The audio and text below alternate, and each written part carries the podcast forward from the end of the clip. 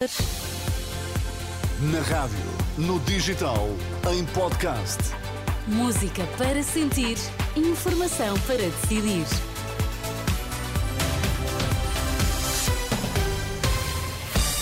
São as notícias na Renascença com Ana Rita, borda d'água para já os destaques. Bom dia. Bom dia. Primeiro-Ministro regressa hoje ao Parlamento para debate preparatório do Conselho Europeu, que deverá ser o último como protagonista. Pelo menos 50 palestinianos morreram na sequência de bombardeamentos na faixa de Gaza. Primeiro-Ministro regressa hoje ao Parlamento para o debate preparatório do Conselho Europeu, que deverá ser o último protagonizado por António Costa, já que daqui a pouco mais de um mês a Assembleia da República será dissolvida.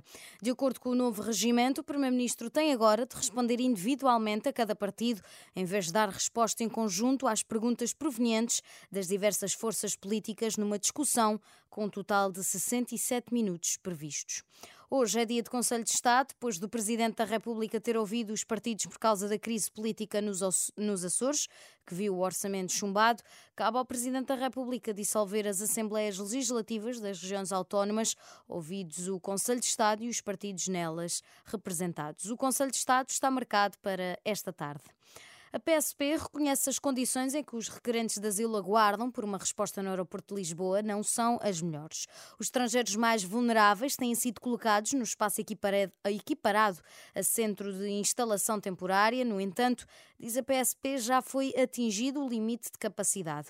O superintendente Hugo Palma atribui a culpa ao aumento a fluxo de pessoas que se tem registado nas últimas semanas. Não são pessoas que chegam ao território nacional e que automaticamente pedem asilo. O que acontece são pessoas aos quais lhe é recusada a entrada, por motivos diversos, nomeadamente as questões documentais, e que nessa sequência pedem asilo. E é isso que está a acontecer e que faz com que o, o número anormal de pessoas neste momento esteja na zona internacional do aeroporto de Lisboa.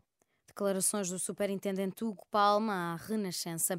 Insatisfeita também com as condições de trabalho nos aeroportos, a Associação Sindical dos Profissionais da Polícia convocou plenários para a próxima sexta-feira nos aeroportos de Lisboa, Porto e Faro. Consideram que há, perante alterações no serviço, que consideram colocar em risco a missão da PSP, denunciam a escassez de efetivos, as fracas condições de trabalho e a incapacidade de resposta nas divisões de segurança aeroportuária. Oito padres suspensos este ano já voltaram a ativo em quatro dioceses do país. Quem diz é o Jornal de Notícias, na edição desta segunda-feira, dos 14 padres suspeitos, após a entrega do relatório da Comissão Independente, oito voltaram ao ativo e seis não regressaram. Segundo o JN, em 13 dioceses, apenas duas vítimas foi disponibilizado apoio psicológico, em Vila Real e Porto. A Diocese do Porto foi a única que respondeu ao JN e explica que a decisão esteve na falta de provas e no arquivamento do processo. Amanhã o Grupo Vita apresenta o trabalho que realizou no último meio ano. Num plano internacional, cerca de 50 palestinianos morreram na sequência de bombardeamentos na faixa de Gaza. O exército israelita disse na rede social X que provocou também a morte de um comandante do movimento islamita Hamas. De acordo com o canal televisivo Al Jazeera, a aviação israelita bombardeou a cidade de Rafah. A Ucrânia abateu nesta madrugada oito mísseis russos que se dirigiam para Kiev, disse o exército ucraniano.